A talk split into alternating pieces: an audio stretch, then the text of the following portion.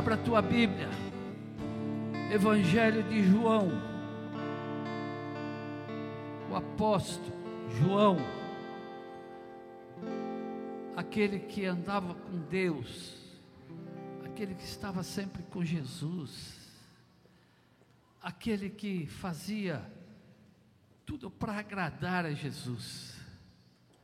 Você tem feito algo para agradar a Jesus? Que é que você tem feito cada dia para agradar Jesus? Hã? Aí alguém pode perguntar, mas o que eu tenho que fazer para agradar Jesus? Pergunta para um pai o que, que ele quer que o seu filho faça para agradá-lo. Ele vai dizer assim: que ele me obedeça. Que ele me obedeça. É tudo que um pai deseja do seu filho. Que o seu filho lhe obedeça. Amém? João capítulo 6, a partir do versículo 5.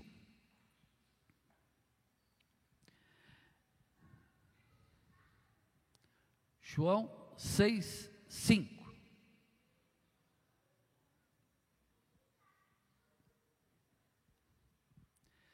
Quando nós acabarmos de ler, eu vou pedir para você pôr o seu celular no mudo, no silencioso, se puder desligar, desliga. A menos que tenha alguém lá no hospital que vai mandar uma mensagem para você, desliga. Porque você precisa ouvir tudo que eu vou falar hoje. E a sua mente precisa estar focada em Jesus. Senhor, abençoa essas crianças, Pai. Cuida delas. O Senhor disse que delas é o reino dos céus.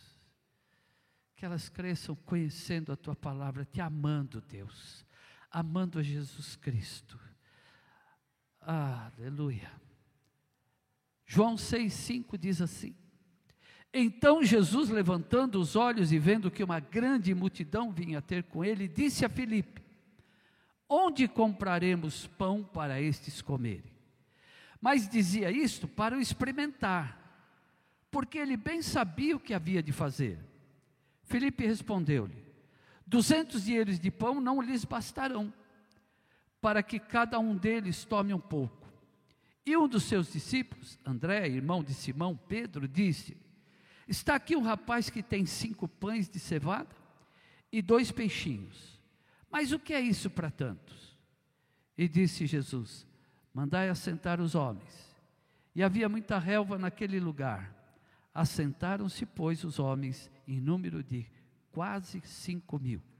E Jesus tomou o pão e, havendo dado graça, repartiu pelos discípulos e os discípulos pelos que estavam sentados, e igualmente também os peixes quanto eles queriam. E quando estavam saciados, disse aos seus discípulos: Recolhei os pedaços que sobejaram, para que nada se perca. Recolheram-nos, pois, e encheram doze cestos de pães e cinco de pedaços de cinco, doze cestos de pedaços dos cinco pães de cevada que sobejaram, que haviam comido. Vendo, pois, aqueles homens o milagre que Jesus tinha feito, diziam: Este é verdadeiro profeta que devia vir ao mundo. Sabendo, pois, Jesus que haviam de vir arrebatá-lo para o fazer rei, tornou-se a retirar-se, ele só, para o monte. Podeis assentar, amados. Querido, essa passagem, eu dei um tema, eu preciso de um milagre para esse tema. E essa passagem, ela é apenas o, o alicerce para essa pregação. Jesus levanta os olhos e vê uma multidão quando ele já havia acabado de pregar ali, trazido uma palavra maravilhosa, poderosa para aquele povo. E ele sabendo que havia muito tempo que eles estavam ali, Jesus olha e faz uma pergunta para os seus discípulos. E ele então pergunta assim: Olha, é, esse povo está com fome. Nós precisamos dar a eles de comer. E ele pergunta assim: onde compraremos pão para esses comerem? Mas a pergunta dele não foi para que eles desse a solução. Porque Jesus sabia que aquela situação não teria uma solução prática, viável e de momento. Ele sabia que eles não teriam condições de alimentar aquela multidão de quase 5 mil homens. Então a palavra diz que Jesus fez essa pergunta para experimentá-los, para ver se realmente eles criam que Jesus tinha a solução que eles não tinham. Então, amados, às vezes Jesus vai perguntar para você: como que nós vamos resolver esse problema seu? E você vai ter que dar uma resposta para Jesus. E não é a resposta que eles deram, porque eles deram uma resposta olhando somente para eles.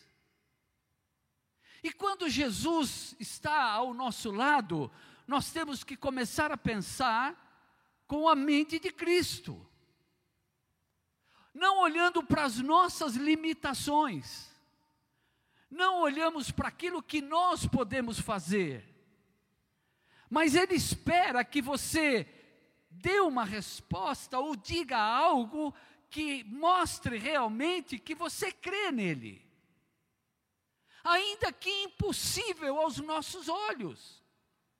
Então ele pergunta assim: onde compraremos pão? E dizia isso para os experimentar, porque ele bem sabia o que ele precisava fazer. Então Jesus, quando ele olha para você em desespero, quando você vê que não tem solução para o teu problema, quando você não tem saída, ele sabe o que ele precisa fazer por você. Mas ele espera que você demonstre de alguma maneira que você crê que ele pode fazer um milagre na sua vida, sim ou não? Você pode dar um glória a Deus por isso? Por que, queridos, que eu estou dizendo? É glória a Deus, porque nós temos um Deus que pode realizar milagres. Nós temos um Deus que pode fazer aquilo que nós não podemos. Mas Ele só realiza aquilo que nós não podemos fazer. Deus só faz aquilo que o homem não pode fazer. Tira a pedra. Foram lá tirar a pedra. Agora o milagre deixa comigo. Lázaro, sai para fora. Então tem coisas que ele espera que eu e você façamos ou falemos para demonstrar que a gente crê que ele pode fazer um milagre na sua vida. E eu profetizo que Deus vai fazer um milagre na sua vida aqui hoje nesse lugar. Porque ele está presente e aonde Jesus passou, ele fazia milagres. E eu quero falar de alguns, porque eu quero que você entenda: Jesus sabe o que você precisa e o que ele precisa fazer por você aqui hoje. Ele sabe. Em Mateus 8, 23, Jairo pega e envia alguns soldados ali para falar com Jesus. Eram principais da sinagoga, não soldados. E eles vão até Jesus e ali eles falam com Jesus dizendo: Olha, a filha de Jairo, lá está precisando de uma cura.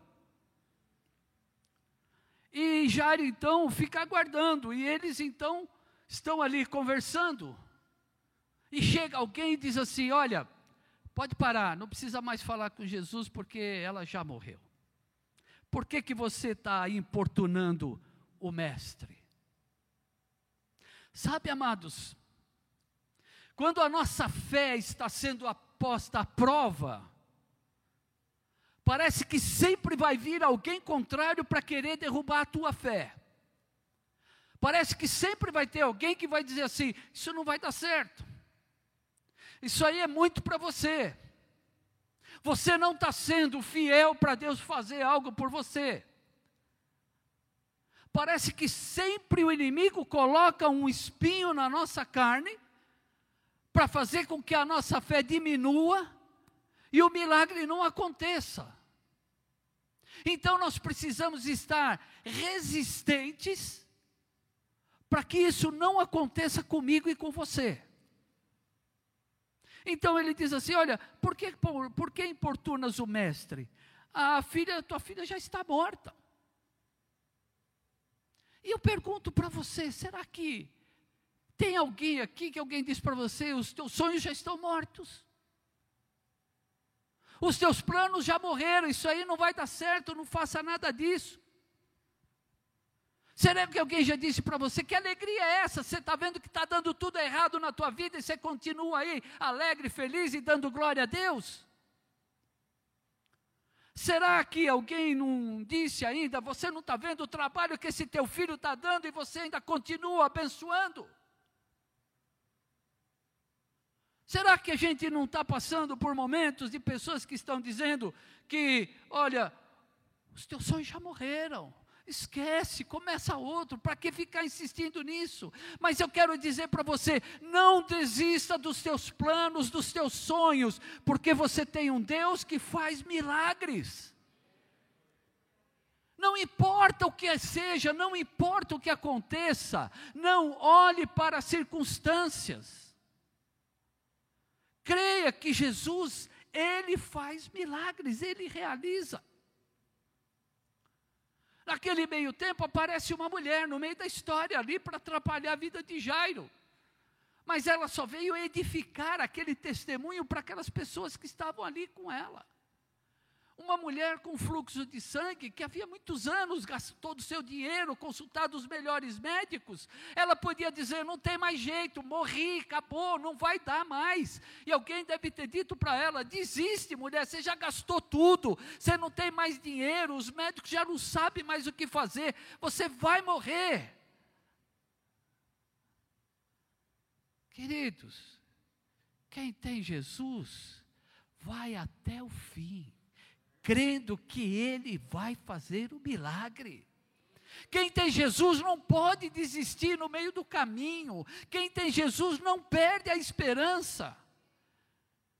Quem tem Jesus não olha para trás, não olha para as circunstâncias, olha para o alto, do alto me vem o socorro, o meu socorro vem do Senhor, Ele é que vai te socorrer, Ele que vai fazer aquilo que é necessário.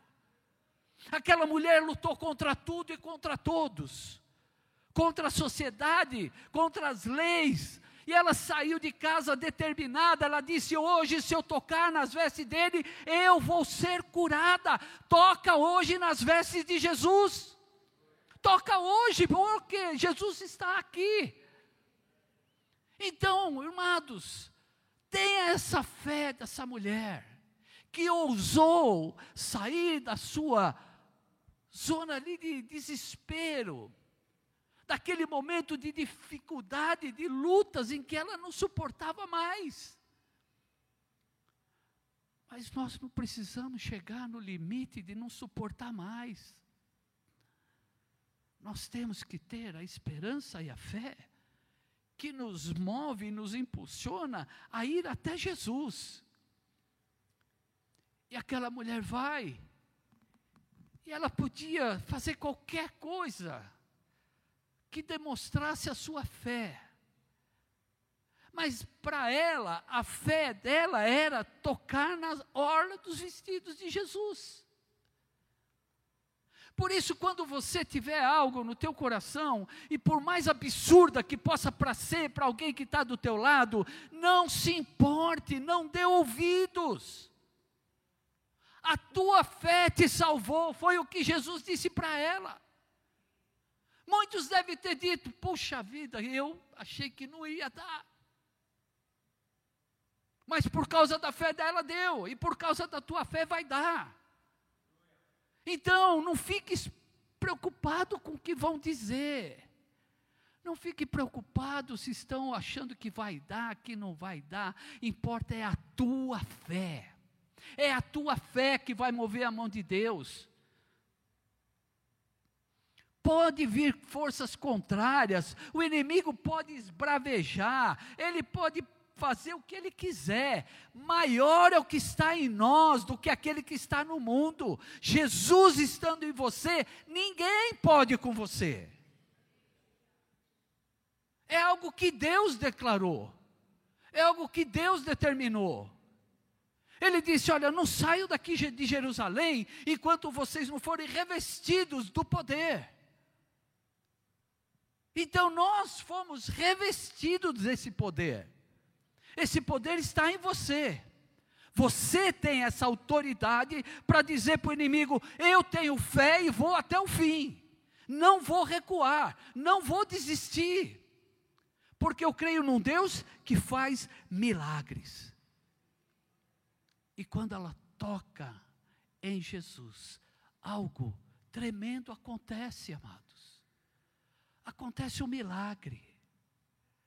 Não há outra passagem que diz Jesus dizendo: De mim saiu virtude, poder. Porque toda hora Jesus emanava poder, ele curou cegos, paralíticos, ressuscitou mortos, toda hora saía poder de Jesus, mas naquela hora, o poder não emanou exatamente só de Jesus para alguém, mas veio de alguém que cria, que tocou nas suas vestes, e aquilo provocou em Jesus aquele poder que ele exerceu para que aquela mulher fosse curada. E hoje o poder de Deus pode ser provocado por você.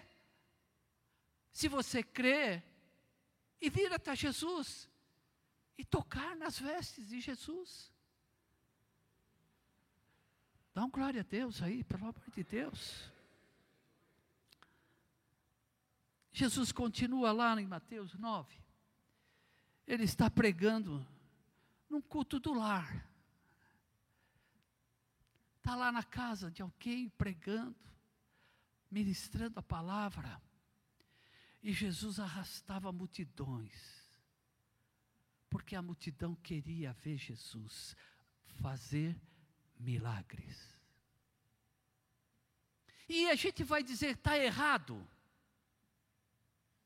Olha, se Jesus viesse e só fizesse discurso, dizendo: Olha, eu sou Jesus, eu sou o Filho de Deus, o meu reino não é desse mundo, eu vim trazer para vocês o reino de Deus é chegado a vós. Olha, ele podia fazer o discurso que ele quisesse, ninguém acreditaria nele.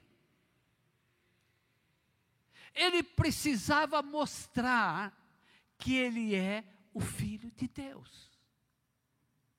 Você precisa mostrar que você crê no Filho de Deus. Eu queria ouvir um amém mais forte. Porque você precisa entender isso. Você precisa guardar isso. Você precisa praticar isso. Não adianta ficar cantando o hino, não adianta ficar lendo a Bíblia, isso é muito bom. Mas você tem que mostrar que ama Jesus.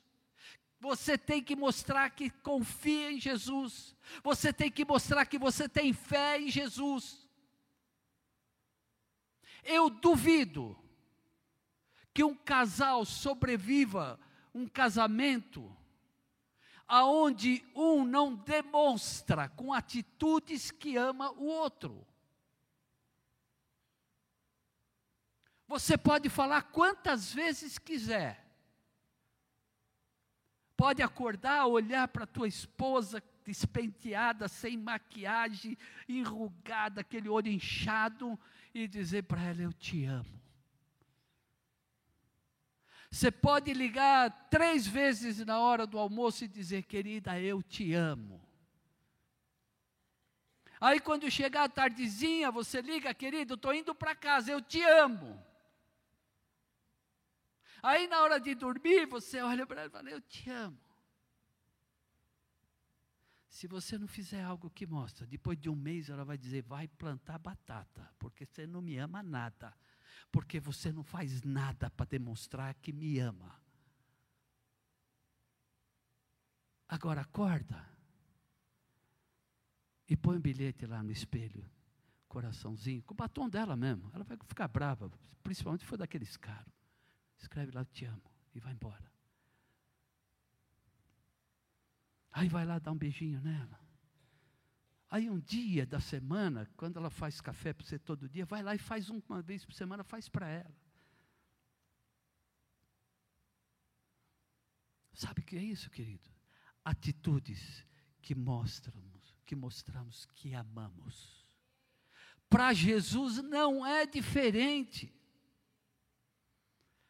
Não é diferente para Jesus, Ele quer que você mostre de alguma maneira que você o ama e tem fé nele. E são atitudes que mostram a nossa fé inabalável quando nós estamos no meio do terremoto, no meio da tempestade, e estamos dando glória a Deus. Paulo e Silas estão lá na prisão e eles estão, glória a Deus, aleluia. O que, que nós vamos fazer? Vamos dormir? Não, dormir não dá. Aqui está molhado, tem rato, não vou não. Pode ser que eles me mordam. Então o que, que nós vamos fazer? Vamos gritar? Vamos chamar? Vamos ficar bravos? Não, não, vamos não. O que, que nós vamos fazer? Vamos brigar? Nós? Não, não. Vamos orar. Vamos louvar a Deus. Mas Paulo, nessa, nessa situação é assim mesmo. Não importa as circunstâncias. Nós temos que mostrar que nós amamos a Deus. Nós temos que mostrar que a nossa fé não depende das circunstâncias mas a nossa fé está baseada, fundamentada no amor de Deus, porque Ele morreu por mim, Ele deu a vida por mim, e não é a minha oraçãozinha, não é de vez em quando, não, eu tenho que viver cada dia para mostrar para Jesus que eu amo. E naquele culto ali naquela casa, cheio de gente, não conseguia ninguém mais entrar. Chegam quatro homens carregando o seu amigo paralítico. E eles já começam a mostrar que eles tinham fé. E às vezes nós estamos com a nossa fé paralisada e precisamos de amigos, irmãos, que venham e nos carreguem e nos levem até Jesus. Se alguém aqui já teve depressão, sabe o que eu estou falando. Pessoas com depressão não têm força para orar. Precisam de gente que estão sadias na fé e que os levem até Jesus. E aqueles quatro pegaram a maca ali de Jesus, cada um numa ponta, e foram lá na casa, porque eles sabiam que lá onde Jesus estava, o milagre ia acontecer. Aqui onde Jesus está, o milagre vai acontecer. Você não precisou vir carregada. Você não precisou que ninguém te carregasse para chegar aqui. Dá glória a Deus só por isso. E eles chegaram lá, e como é que nós vamos fazer? Precisa entrar, não dá. Mas quando a gente quer, não há nada que nos impeça. Põe aqui nessa câmera aqui, ó. Aqui, ó. Eu vou de novo. Tem gente que vai me criticar, mas não tem importância. Você que está em casa, nada impede quando a gente quer. Quando a gente quer, nada me impede de vir na igreja. Nada. E tem gente que fala: não, mas de casa, não, de casa não é a mesma coisa. De casa você não vai receber um abraço do irmão. Em casa ninguém vai pegar um óleo e vai te ungir. Em casa ninguém vai impor as mãos e orar pela tua vida. Em casa você não vai ter um irmão que vai chegar para você e dizer: Eu estou orando por você. Em casa ninguém vai dizer para você: Olha, querido, eu passei por isso e agora eu quero te dizer: fica firme, porque Jesus, Ele fez um milagre na minha vida. Eu não sei, eu talvez eu Deus vai me dar força para passar por isso, se eu tiver que passar. Há igrejas do, do metaverso. Eu estou vendo pastores batizar membros de igreja. Só que não é nem uma pessoa nem outra, são os avatar das pessoas. Esse evangelho não é o evangelho de Jesus Cristo. Ou Jesus volta logo, ou ainda nós vamos passar por muitas lutas. Muitas lutas. Jesus, quando ele ia fazer um milagre, ele olhava no olho e dizia assim: Você crê que eu posso fazer? E aqui, amados, aqueles homens não viram a, a possibilidade de entrar com aquele paralítico na casa. Mas eles estavam determinados porque eles sabiam que aquela era a única esperança de fazer o seu amigo paralítico voltar a andar. E eu quero dizer para você, se você está com a tua fé paralisada, se você está com os teus propósitos de vida paralisados diante de Deus, hoje, suba no telhado, abra o telhado e vá até Jesus. Eles não mediram esforço, não perguntaram para o dono da casa: olha, posso subir no telhado? Eles não perguntaram. Porque a vida daquele amigo era muito mais importante do que o telhado, do que o automóvel, do que o emprego, do que a casa, do que tudo. Se Jesus não for tudo na nossa vida, ele não será nada. Ele nunca será mais ou menos o meu Senhor. Ele nunca será mais ou menos o meu Salvador. Ou ele é tudo na minha vida, ou ele não é nada. E Jesus, então, olhando aqueles homens, descendo aquela maca, diante dele, quando ele olha aquilo, ele viu, ele enxergou a fé daqueles homens. Atitudes que mostram e revelam a nossa fé.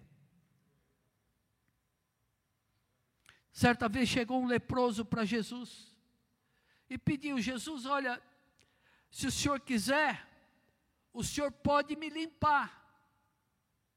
E eu vejo uma coisa interessante na frase desse leproso, porque eu tenho certeza que ele queria ser curado, eu tenho certeza que ele queria ser limpo.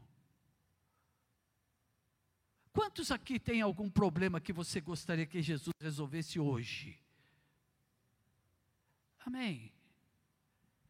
Eu tenho certeza que você queria que Jesus resolvesse aqui hoje. Mas ele faz uma indagação para Jesus de uma submissão, mas de uma fé carregada de uma fé. Ele diz: se o Senhor quiser. Por quê, amados? Porque teve muitos que Jesus não curou. Jesus não curou 100% de todo mundo que viveu na época dele. Ele não libertou 100% de todo mundo que viveu na época dele. Por quê? Porque nós estamos submissos à vontade de Deus. Então, ele, entendendo os propósitos de Deus, ele diz: se o Senhor quiser, o Senhor pode me limpar. Mas olha a resposta de Jesus. Se você pode crer, tudo é possível àquele que crê. Eu pergunto, você pode crer? Se você pode crer, não há nada impossível para você. Senhor, se o Senhor quiser, o Senhor pode me limpar. E Jesus disse: Eu quero ser limpo. Se tu podes fazer alguma coisa por mim, diga para Jesus hoje: Jesus, se o Senhor pode fazer alguma coisa por mim, faça. Tinha um homem que tinha um filho endemoniado. E Jesus chega ali e vê aquela cena, aquele homem endemoniado. E ele então o pai fala assim: se tu podes fazer alguma coisa, aí ele já não fala com aquela fala de quem sabe, mas vai se submeter a Jesus. Ele está querendo provar a Jesus. Porque ele diz: se tu pode, o se é condicional. Se tu podes fazer alguma coisa, cura meu filho. E Jesus disse assim: se você pode crer, tudo é possível que crer. Então vejam, amados, que aquele homem, quando Jesus então entende, ele vai, ele não vai deixar de curar o filho por causa do pai. Ele não vai deixar de te curar porque alguém não crê ou não tem essa mesma fé que você. Quando você vai a ele, ele vai socorrer você. Aquele homem foi, mas Jesus já tinha visto a situação daquele filho. E ele então expulsa o demônio daquele menino. E aí o seu pai então cai na realidade. E ele então diz assim: Senhor, ajuda na minha incredulidade. Percebe porque o ser foi malicioso com Jesus? Porque ele mesmo reconhece que ele não estava crendo naquilo que ele estava pedindo. E pedir sem fé é ignorância. Nós não podemos pedir sem fé. Não podemos pedir sem fé. Amém? Quando você pedir alguma coisa para Jesus, creia que Ele fará. Se você não está pedindo nada contra a palavra de Deus, se não, você não está pedindo nada que afronte a Deus, se você não está pedindo nada que é ilícito, você tem que crer que Ele fará. Às vezes a gente ora e pede alguma coisa para Deus numa oração de 30 segundos, um minuto, dois, três. E levanta e sai preocupado já com a conta no banco, que o Uber que não chega. Amados, quando você dobrar os seus joelhos para orar e pedir um milagre para Deus, não levante enquanto você não se convencer de que Deus ouviu a sua oração. Porque quem tem que crer é você.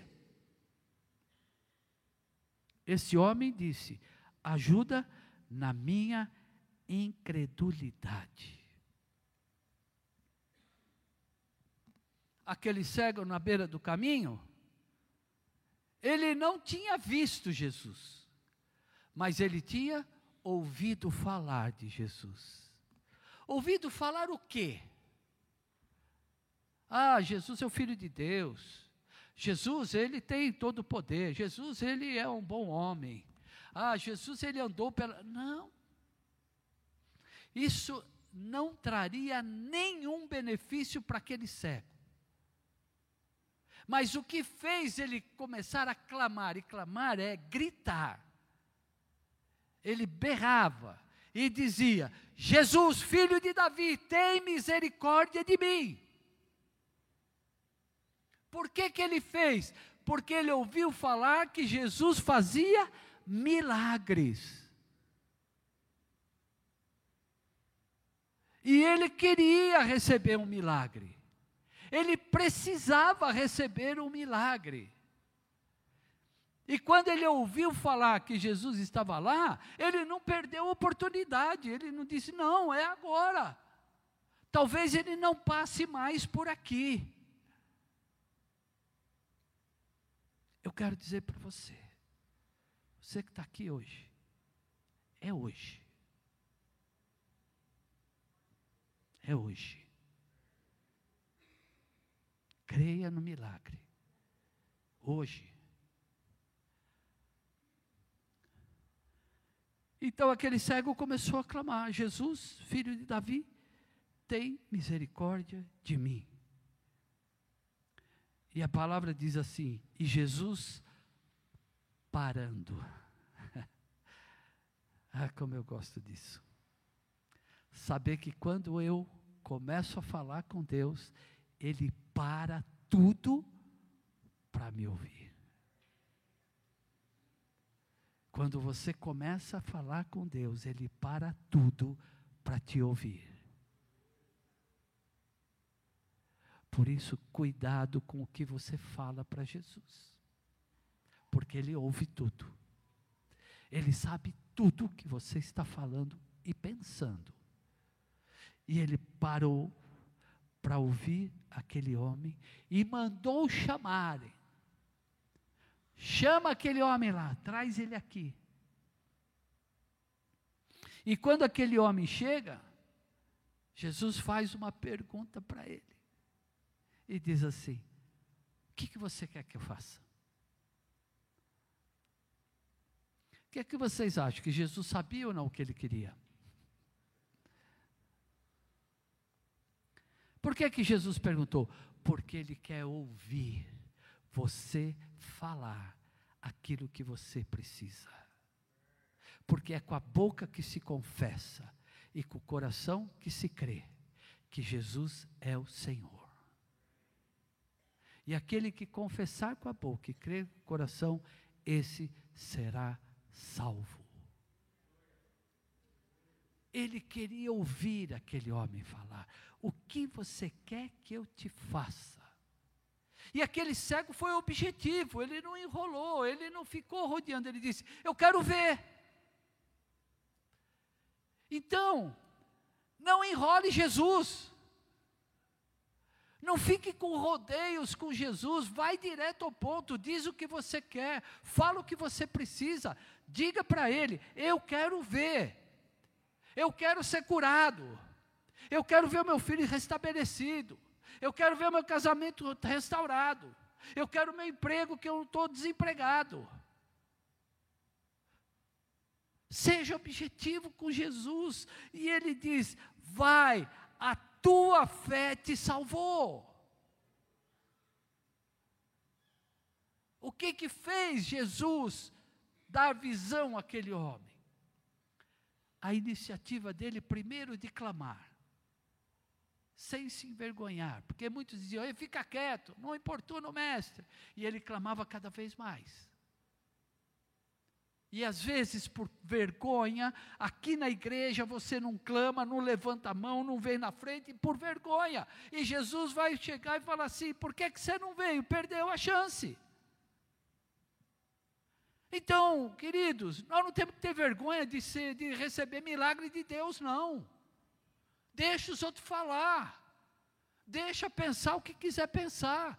Me importa é que eu receba o milagre que eu preciso. Vai, a tua fé te salvou. A tua fé hoje pode te salvar. A tua fé pode fazer algo que você talvez nunca receberia se não fosse de Jesus. Aquele centurião envia uns anciãos dos judeus.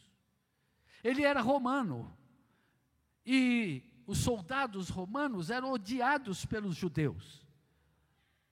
Mas é estranho, né? A nata, eles se davam bem.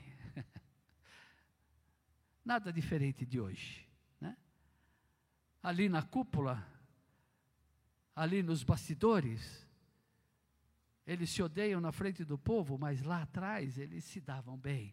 Então, aquele centurião romano chega para os anciãos, os principais da sinagoga ali, ele chega para eles e diz assim: Olha, vocês são judeus, vai lá e fala com Jesus, porque o meu soldado, ele está doente, ele está precisando de uma cura. E lá vão aqueles homens, aqueles anciãos, falar ali com Jesus. E eles, então chegam ali para Jesus e dizem para ele: Olha, Jesus, o, o empregado lá do meu chefe, ele está doente. E ele queria que o senhor o curasse. E Jesus disse para ele assim: Aonde ele está? Ah, está lá na. Vamos lá. Vamos lá. Aqui fica uma lição para nós. Às vezes a gente vê pessoas passando necessidade, dificuldade, em lutas. e nós nos omitimos de ajudá-los e dizer: vem cá, vem até Jesus. Não se omita, não se, se esconda de trazer pessoas para Jesus. Diga para ela que aqui Jesus faz milagre. E você vai estar tá curando, libertando, salvando almas. E aí então ele quando fica sabendo que Jesus vinha para sua casa, ele envia uns amigos. Aí ele já, bom, agora já vi que está tudo bem. Ele pega e envia os amigos. E ele diz assim: fala para Jesus. Não se incomode. Como se nós incomodássemos a Jesus. Tem gente que acha que incomoda. Ah, eu já orei, não vou ficar orando toda hora, não vou ficar pedindo a mesma coisa. Olha, Jesus tem prazer em ouvir você falar com Ele quantas vezes forem necessárias. E ele diz: não se incomode, porque eu não sou digno de que o Senhor entre na minha casa.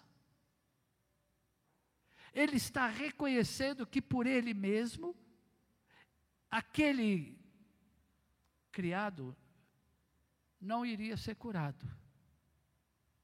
E se Jesus olhasse para o centurião, talvez ele nem fosse na casa dele. Mas para quem que ele olhou? Para o seu empregado, que estava doente. Jesus não vai olhar para quem está do teu lado, se tem fé ou se não tem. Ele quer ver a tua fé. Ele quer ver se você realmente está decidido, decidida a confiar, a crer e receber o milagre de Jesus para a tua vida. E Jesus então, indo para a casa dele, ele diz: fala para ele, não precisa vir aqui, basta uma palavra dele e o meu criado vai ser curado.